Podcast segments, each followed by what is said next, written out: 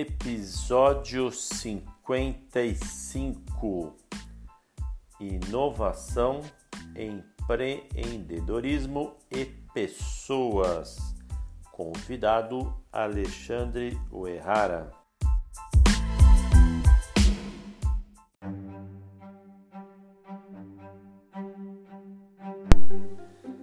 Ser empreendedor é ter a capacidade de tornar realidade ideias novas e concretizar sonhos próprios.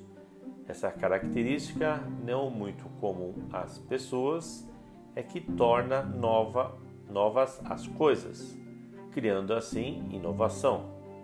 Inovação e empreendedorismo estão diretamente ligados, uma vez que ambos propulsionam o desenvolvimento econômico que surge de mudanças na vida.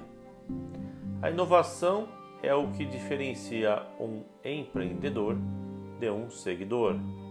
Tanto o empreendedorismo como a inovação estão abordados ao longo deste episódio.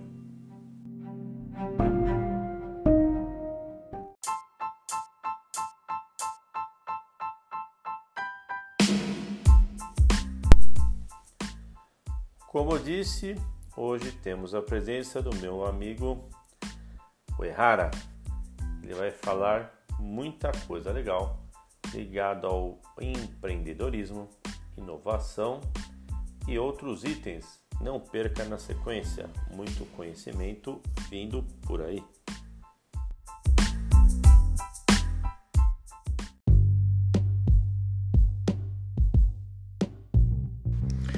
Obrigado pelo convite, Crivellaro. É, mais do que isso, é uma honra estar aqui contigo no seu podcast. Meu nome é Alexandre Uerrara e até para falar um pouquinho de mim, eu tenho na verdade vários chapéus, né? Uma delas sou founder e head de inovação da Innovate Mindset e Strategy. É, a gente trabalha muito com a questão de é, treinamento de inovação, mais focado muito em pessoas e mindset, dessa mudança de mindset. Eu sempre acreditei que uh, a inovação surge das pessoas e para isso a gente tem que trabalhar diretamente com uh, o mindset delas. É, foram mais de 20 anos no mercado corporativo, uh, trabalhei em grandes empresas como a Porto Seguro, Mafre, Netshoes, Alelo, e muitas delas já em inovação, por exemplo, a Tech foi quando eu comecei a, a trabalhar na área de inovação, é uma empresa que hoje é da Embraer, e foram há 10 anos atrás já trabalhando numa área de inovação. Fui head de inovação também de algumas grandes empresas. É, a última foi a Câmara Interbancária de Pagamentos, é uma empresa do mercado financeiro que eu também me especializei bastante, trabalhando, por exemplo, com Open Banking e pagamento instantâneo, que até digo que hoje é, não é mais uma tendência, mas sim uma realidade. Então, tudo que a gente trabalhou, a gente está Uh, já vendo isso no mercado uh, e criei também, uh, co-criei o RB, RBSFN, que, foi a, que é a rede blockchain do Sistema Financeiro Nacional. Então sim, eu gosto também de tecnologia, mas de novo eu gosto muito de trabalhar com o mindset das pessoas. Sou também Leadership Team Member da Singularity, Chapter São Paulo.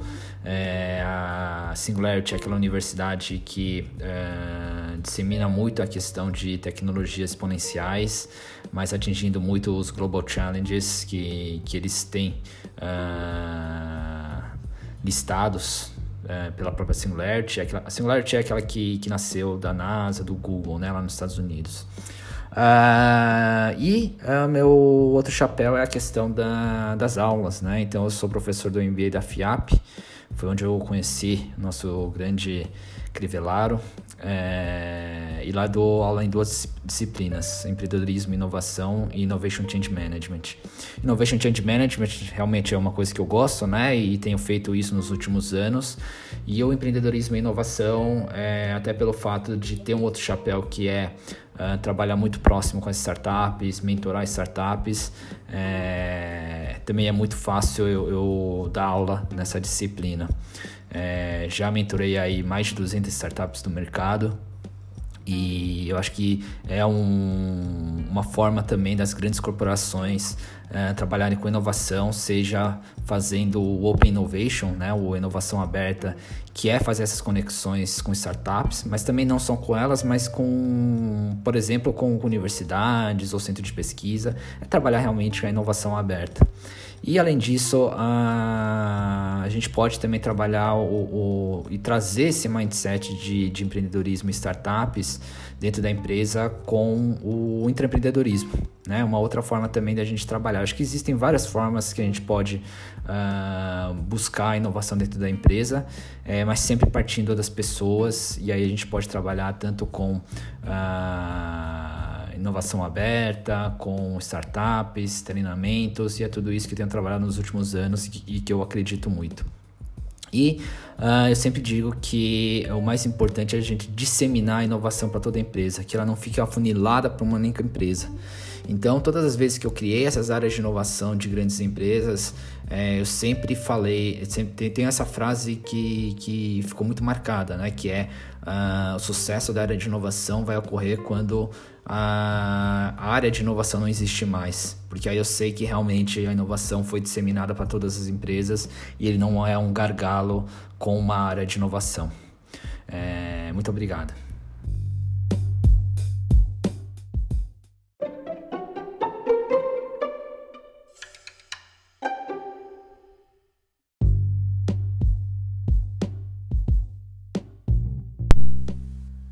Fenômeno recente na história, as startups estão renovando mercados e, em alguns casos, desafiando os modelos existentes.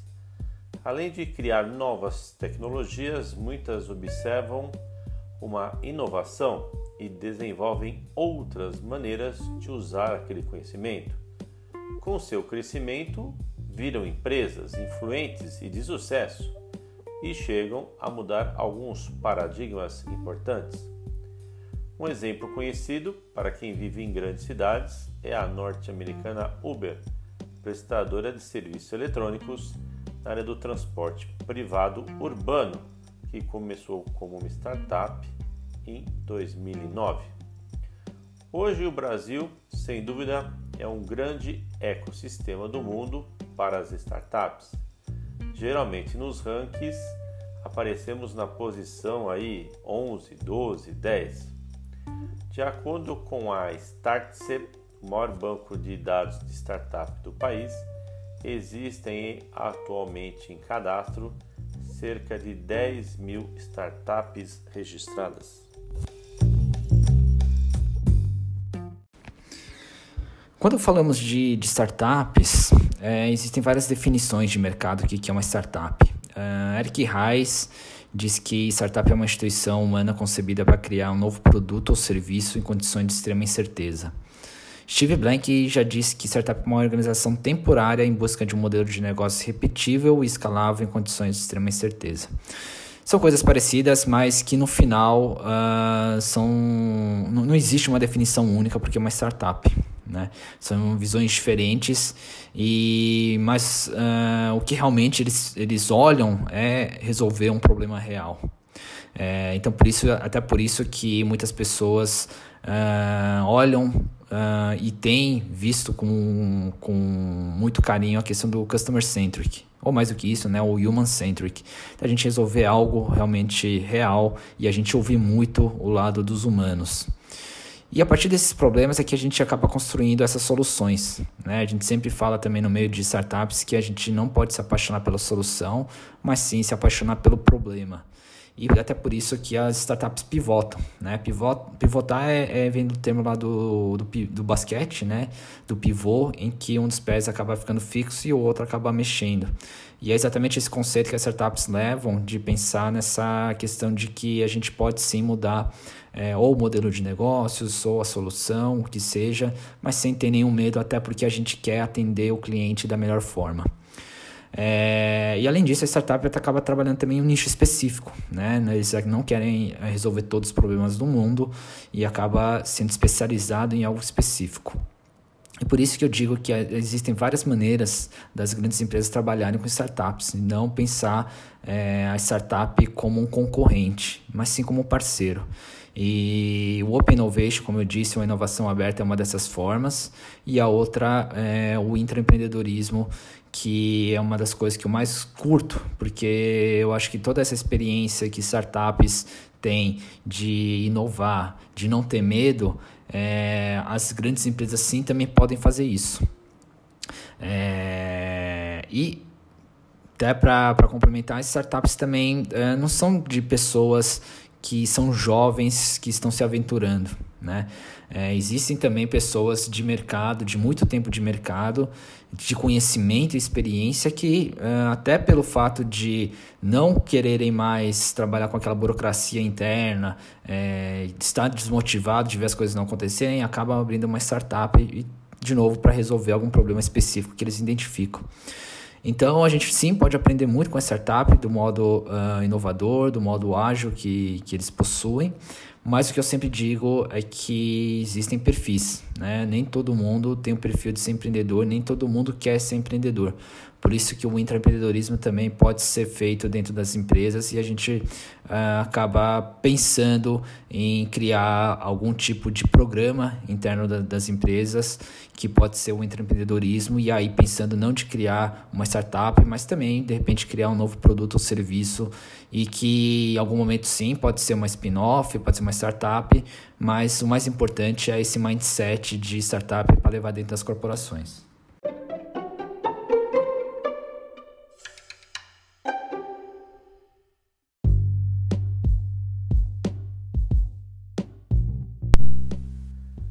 A importância de incentivar o intraempreendedorismo nas empresas. As empresas que incentivam o intraempreendedorismo conseguem melhorar a sua performance e ter equipes eficientes. Isso não poderia ser diferente, pois com essa prática os colaboradores são estimulados a ter proatividade, entregar um trabalho inovador e de alto valor. No entanto, ainda são poucos os gestores que conhecem esse estilo de empreendedorismo e, por que não, uma maneira de liderar equipes. Como consequência, perdem oportunidades de alavancar os seus negócios e conquistar resultados melhores no mercado. Para evitar que isso aconteça com a sua empresa, o Alexandre vai explicar um pouco mais o pulo do gato ligado ao intraempreendedorismo.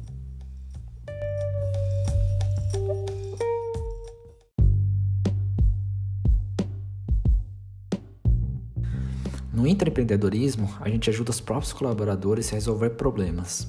É, e são problemas reais que a empresa já possui, seja ela interna, seja ela com os clientes mas sempre com esse pensamento inovador e empreendedor. Ou seja, é muito mais fácil o empreendedor tentar resolver algo, já que o problema é existente, do que ele ir para o mercado e pensar em algum problema que uh, as pessoas possuem. Mas por que nós implantaríamos um processo de intraempreendedorismo? É, existem várias vantagens. Uma delas, pensando do lado da, da empresa, é porque ela precisa inovar. Se não inovar, ela pode morrer a curto prazo. Quantas empresas grandes, empresas de muitos anos de mercado, morreram a curto prazo por causa do pensamento inovador da, das empresas novas que foram surgindo?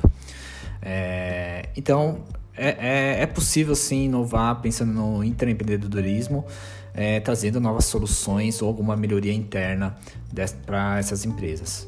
Do lado dos colaboradores, eles podem se sentir também mais satisfeitos, porque eles podem auxiliar na criação ou melhoria de algo dentro da empresa, e isso sem precisar ir para o mercado e empreender. É, além disso, a gente precisa sim criar um ambiente favorável para que essas ideias não fiquem só no papel e as pessoas consigam contribuir uma com, uma com a outra, uh, colaborando ou co-criando essas soluções. E uh, esse ambiente favorável, a gente também entra nos líderes.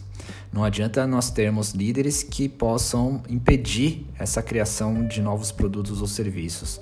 É, os líderes também têm que estar muito alinhados e ter esse pensamento diferente, esse mindset diferente de que a gente não, não está mais trabalhando só em silos, mas a gente está trabalhando nas melhores oportunidades que existem no mercado e fazer com que a empresa cresça e seja inovadora. Ou, ou, seja, no final das contas, a gente precisa criar também um, uma cultura favorável, não só um ambiente. É, e assim a empresa cons consegue ganhar e uh, os colaboradores também possam uh, ganhar quanto a isso. Quem não lembra, por exemplo, o Google. Google, uh, né, ele incentivava os colaboradores a trabalhar em projetos próprios 20% do tempo deles. E isso fez com que surgisse novos, serviços dentro do Google. E isso trabalhando com empreendedorismo. Existem outro, outros cases, uma delas de uma empresa que uh, criou esse programa de intraempreendedorismo e uh, ao final foi criada uma startup e a empresa chamou uh, o intraempreendedor também como sócio dessa, dessa startup. Por isso é importante hoje aprendermos como que as startups funcionam, entender por que elas são inovadoras, por que elas são ágeis e assim pegar as melhores práticas e levar isso para grandes corporações, que sempre são consideradas pesadas, burocráticas. É, e claro, né, todos os colaboradores também precisam ter é, várias habilidades ou novas habilidades hoje em dia, e não só aquele hard skill que a gente sempre trabalhou. É, com a criatividade, com o pensamento inovador, sendo mais com uma comunicação melhor e mais assertiva, pensar em resolver problemas reais, a gente consegue sim trazer o, o colaborador para que ele seja um empreendedor e assim a empresa também saia ganhando.